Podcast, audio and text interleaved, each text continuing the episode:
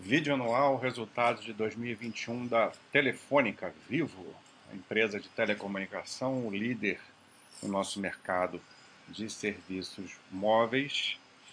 Então vamos ver o que, que tem de interessante sobre essa apresentação e os resultados. Né? Essa primeira parte eu vou mostrar mais para vocês como funciona mais a, o negócio da Vivo, de onde vem as receitas, porque a apresentação aqui ela foca muito no trimestral. Então depois, não, não vamos olhar número agora nessa primeira parte, depois eu vou para uma outra tabela onde a gente fala dos resultados do ano em relação aos números da empresa. Mas vamos lá, a empresa ela está é, crescendo o seu número de, de, clientes, né, o número de acessos, é, acesso o pós o, o pós-pago no móvel, atingindo aí 50 milhões, são 99 milhões, número, números aproximados, né? Praticamente 100 milhões de acessos totais. É, a parte de fibra que está dentro do, da receita fixa tem crescido muito, é, o número de, de, de clientes, né? E isso vai se reproduzir aqui na receita, que está aqui nessa parte da direita acima. O crescimento da receita. Tá, eu já estou condicionado a falar de número, né? Então, é, só para a gente entender de onde estão vindo as, as receitas, é, o crescimento e a tendência, né? Ah, é focar nas receitas que são core, tá? E dentro dessa parte de fixo, a parte de fibra está crescendo muito. A parte de receita de serviço móvel continua tendo seu crescimento ali e que, que a maior parte né, do resultado da empresa vem do serviço móvel, e especialmente do pós-pago. Vamos descer aqui que a gente vai entender melhor isso que eu estou falando. Negócios core, ela está ela tá sempre reportando os resultados, dividindo em negócio core resultado não core, porque é, tem acontecido ao longo dos últimos anos esse efeito aqui, é, que na receita, que mais uma vez é do trimestre, mas só para a gente entender a tendência, né? Uh, esse, essa parte aqui, lilás, rosa lilás, é, que são os negócios core, vem aumentando gradualmente ao longo dos últimos anos e os, e os não core vão diminuindo a sua relevância. Né? Então, essa queda é normal, porque é, você está focando nessa parte aqui, que é mais, mais rentável e é, o, e é onde tem futuro para crescer, e mas aí acaba que é, o que a gente vê é um efeito de que as receitas têm aumentos mais discretos quando a gente considera no consolidado por conta dessa, dessa queda aqui. Mas isso para frente é interessante, é, é, é, importante. E o que, que ela foca, os negócios dela? Na parte de serviços móveis, né, com seu aparelho de celular, o próprio, os aparelhos né, que são vendidos. Aqui, a parte que entra de, de fixa, serviço fixo está crescendo muito, que é serviços relacionados à fibra ótica, né? É, o, o FTTX, que é fibra ótica propriamente dito, o IPTV, que é a televisão por banda larga. E também tem crescido muito essa parte de serviços digitais e dados que a, a, a Telefônica presta para empresas. E essa parte de negócio não corre ficando obsoleto, né? Voz fixa, é, satélite, aqui acho que é modem, né? Serviço de o modem. Então é isso. Vamos à frente. Ah, aqui ó, a gente, você vê que a parte fixa, que é, é uma parte que, que tem menor é, receita, receita em relação à parte móvel, mas em compensação é a parte que mais cresce, mas é normal isso, né? E a móvel vai crescendo ali de pouquinho em pouquinho, mas é, é isso, é um negócio muito consolidado, né? E vai crescendo de pouquinho em pouquinho. O importante é manter o, o controle do churn. Eu acho que tem uma tabela que fala de churn, depois eu falo melhor sobre isso. Ah, então aqui a gente consegue entender a dinâmica lá que eu falei do pós-pago. Aqui é da parte de móvel, tá? E do, de móvel pós-pago tem a maior quantidade, mas o pré-pago é, também tem uma, uma certa expressividade ali. E aqui está no trimestral, mas se a gente for anual, o pré-pago até está dando uma crescidinha. E parte de, de venda de aparelhos também tem crescido bem. no ano. Aqui a participação do pós-pago muito superior em relação ao pré-pago na receita de serviço móvel, que é da onde vem a maior parte da receita, mais uma vez. Está ganhando market share, né? É, pouquinho em pouquinho, ainda é a líder. E na parte de móvel é o destaque, né? Com 33% de market share. E do, dentro do móvel, no pós-pago, ela também é a líder com 37% do share. E no pré-pago também, né? Pré-pago 28,7%. Então, a, a, nessa parte móvel, que é o principal renda da, da empresa, ela é a líder. Vem aumentando a base de acessos é, no pós e no pré. Aqui o churn, né? Então você vê que é um número bem baixo e é importante que seja baixo, quanto menor melhor, porque isso aqui são as desistências, né? As pessoas que deixam de ser clientes, vão para outros para outras empresas. Isso aqui é meio que fica um bate volta, né?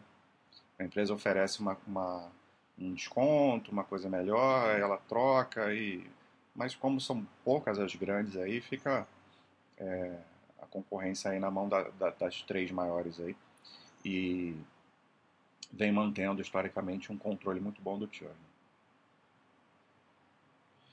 Aqui é a questão da Oi, né? A aquisição dos ativos da Oi Móvel está é, tá quase completa, já foi aprovada pelo CAD, então nos próximos meses deve entrar isso aí, que eles imaginam que vai trazer muitos benefícios para a empresa.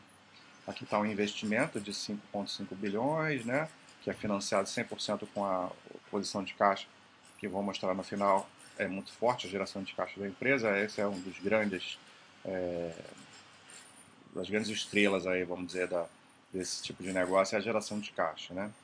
Então, isso, além de aumentar a base de clientes, né, você tende a, a conseguir mais sinergias e redução de custos. É, e, e, ganho, e ganho de eficiência também.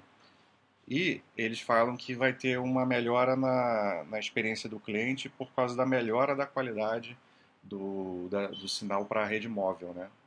Com esse, você vai, obviamente, vai ter mais mais disponível, né? mais rede disponível.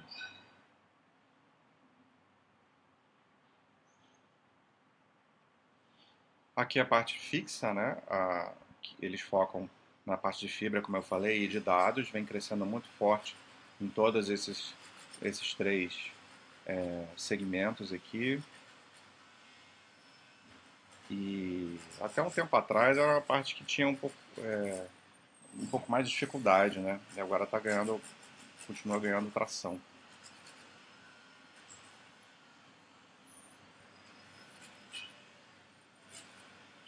Receita do fibra, ok. Uh, aqui vai detalhando, né? Coisas mais de cada uma da, das, das fixas. E aqui a parte de serviços, né? De cloud, soluções digitais para empresas, já tinha falado, está crescendo bastante também, está se tornando relevante na companhia, as parcerias. Ah, aqui vamos parar para ir para outra tela para a gente falar um pouco de número, porque aqui vai falar só de, de do trimestre. Então, Aqui, vamos lá. Números, né? Receita operacional líquida crescendo aí discretamente, 2%. 2%. Isso tem muito a ver com, com aquela desmobilização que eu falei das receitas não core, né? Caindo 22,7%. É, ainda tem uma certa relevância, né? Mas cada vez menos impacto, né? Está aí de 4,7 bilhões, a, a receita era de 6 bilhões. Mas o que importa é aqui, receita core crescendo 6,2%. Então, conforme isso vai ficando marginal, esse crescimento do core vai, vai se tornar um crescimento de receita maior, né, mais saudável. Receita móvel está crescendo 3,4% e a, e, a, e a core fixa crescendo 15,5%. Então, essa é a parte que está é, tendo um crescimento maior no momento e ajudando com que a empresa saia aqui com resultado de crescimento positivo. Os custos cre cresceram um pouquinho acima da receita, mas ok, é um crescimento é, até, até baixo, né, bem abaixo da inflação. É, e aqui é o é, total recorrente. Né? A gente tem que olhar sempre aqui o recorrente, porque tem muito não recorrente que interferiu no resultado. Eles até colocam aqui, ó, custos totais reportados teria crescido menos, menos que a receita, 1,2%. Mas não é, são coisas que não têm a ver com o operacional da empresa. O EBITDA recorrente cresceu discreto também aqui por conta dessa pressãozinha nos custos, mas está crescendo, né? A, dá uma pressionadinha na margem, mas é praticamente a mesma, 40,9%. O EBITDA recorrente foi de 18 bilhões. O reportado cresceu bem mais, porque entrou muita coisa aqui que favoreceu é, o resultado, que não é operacional, mas isso não importa, como eu falei. Nesse caso, você vê a margem EBITDA até crescendo, dois pontos percentuais. E aqui o, a gente pode voltar lá para a apresentaçãozinha, que o lucro líquido vai ter aqui.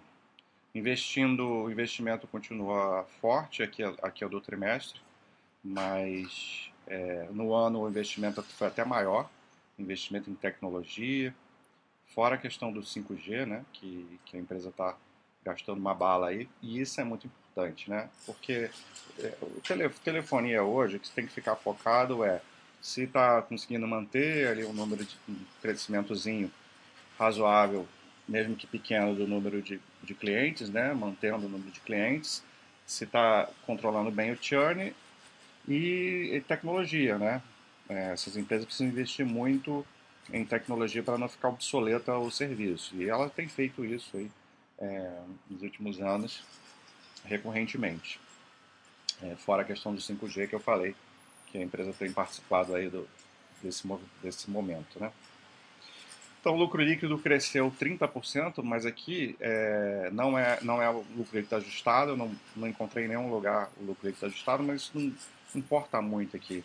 Foca em tudo aquilo que, que a gente viu antes sobre o operacional da empresa. Teve um impacto positivo de 1,4 bilhões de é, não, não recorrente aqui só no quarto TRI de 21. Né? Então, é, coisas relacionadas a, a incidência de, de, imposto, restituição de, de, de tributo.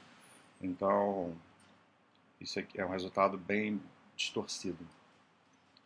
Ela foca, é uma empresa que foca muito nessa questão dos dividendos, né? Payout de 100%, ainda fez recompra de ações, cancelando ações também, o que, que, que gera aí valor também.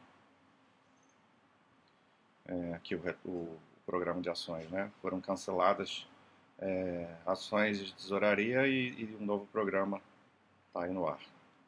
E aqui é a grande força da empresa, como eu falei, né? Fluxo de caixa, e aqui a gente vê o fluxo de caixa livre né, em 2021 de 7,4 bi, depois dos investimentos o que sobra, né?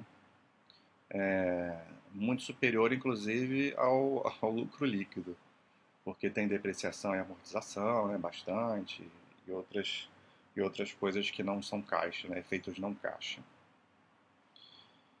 É, e ela, ela já tinha falado, né, essa parte disso aqui vai ser para adquirir o, os ativos da Oi. Então é uma empresa que não trabalha alavancada, né? Tem muita geração de caixa, tem mais caixa do que dívida, apesar da dívida nominal ser, ser bem grande, mas ela se financia com o próprio caixa que sobra muito, muito, muito. Então nem há necessidade dela ficar se alavancando tanto, né? Aqui está a dívida, ó. Dívida bruta cresceu para 6 bilhões né, para sustentar é, os investimentos, tem essa coisa das obrigações do, do 5G, né, do leilão que ela está participando, só que ainda sobra um caixa líquido, é, ca, caiu aqui bastante, né, mas ainda sobrando um caixa líquido aí de 500, 500 milhões, né. Isso.